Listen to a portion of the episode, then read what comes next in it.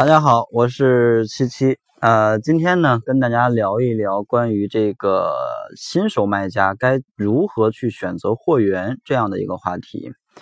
呃，随着电子商务的一个发展的趋势越来越好，那么有更多的一些创业者和做电商的人选择通过淘宝开店，呃，来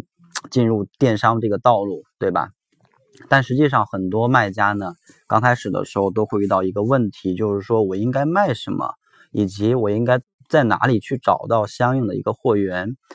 呃，其实针对于找货源这块，我们有几种渠道可以来找。比如说呢，大概分为三种渠道。第一种呢，就是你本身自己就是这种厂家啊，本身比如说我家里边就是做什么什么产品的，那你自己有这样的一个货源优势。那你可以把这样的产品放到互联网上来销售，通过这样的一个渠道来扩张自己的一个销售能力。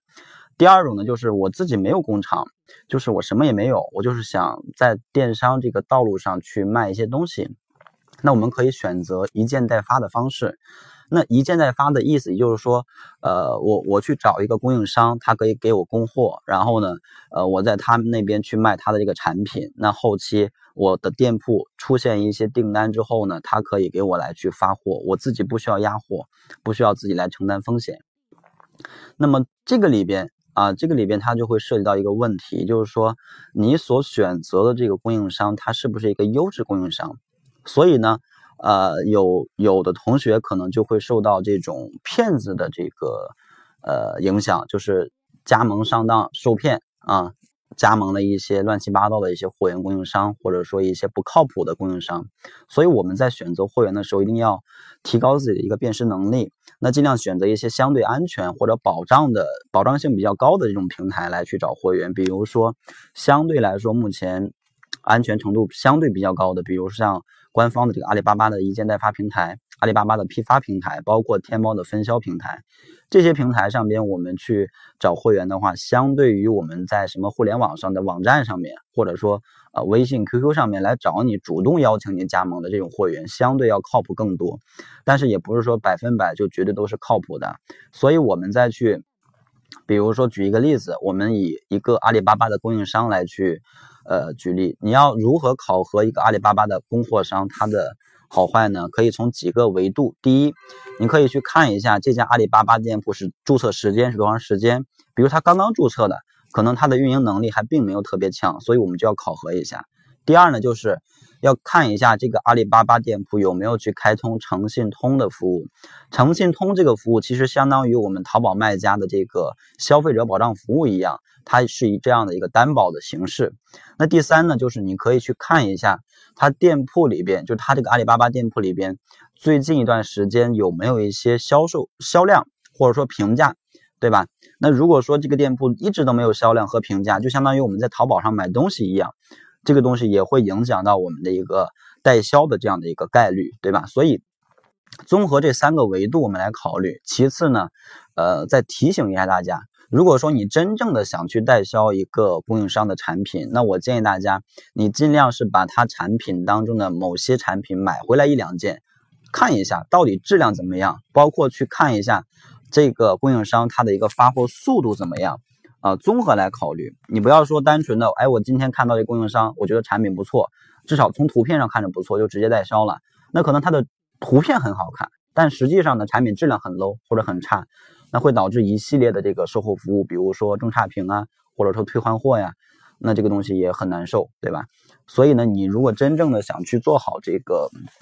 代销或者说，呃，分销某一家供应商的产品，那我建议大家尽量你要把至少你的主推款式你要买回来一两件，看一下这个质量到底是怎么样啊，呃，做工啊、材质啊，对吧？以及什么细节之类的，详细的看一下，你才能够有信心去做好这个产品的推广，以及投入更多的精力和资金来做这个产品，对吧？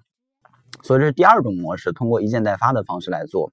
那么第三种模式呢，就是产业带。比如说，我自己也不是工厂，同时呢，我也不想去做这种一件代销的，我觉得不太靠谱或者不方便，没有优势。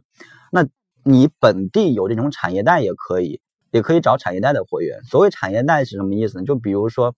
呃，义乌的小商品，对吧？那么内蒙古的这种牛肉干啊，像新疆的这个葡萄干对吧？就是说你们当地就是专门做这个产品的这样的一个发源地，那也可以啊。那这种产业带产品的话，它会有什么优势呢？就是会有一个货源优势以及价格优势。哎，我们这个地方就是做这个东西的，所以呢，我可以拿到一个质优价廉的这么一个东西来网上去卖。那么这也可以是我们的一个优势。所以说。综合以上的三个点，我们来考虑，如果我们要去做一个淘宝店的话，那你可以做一件代发，也可以是自己的工厂的产品，同时呢，还可以是这种产业带产品啊。这大概今天给大家分享的三种选货源的一个一个渠道吧，大家可以根据自己的一个实际情况，或者说自己的一个实际需求，来去针对性的选择一些货源，呃。还有就是要提醒一下大家啊，无论你使用哪一种渠道来做产品，无论是代销也好，一件代发也好，还是这个产业带也好，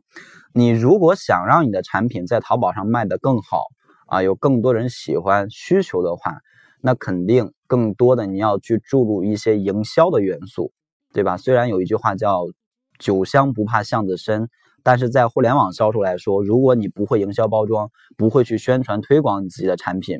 那你的产品也会沉没于这个上千万的宝贝当中，对不对？呃，所以呢，后期可能我会更多的给大家分享一些关于产品营销以及产品包装相关的一些内容啊。同时，大家如果想听什么内容的话，也可以在这条音频下边去留言啊，我会根据大家的留言来选择性的啊给大家去分享一些东西。OK。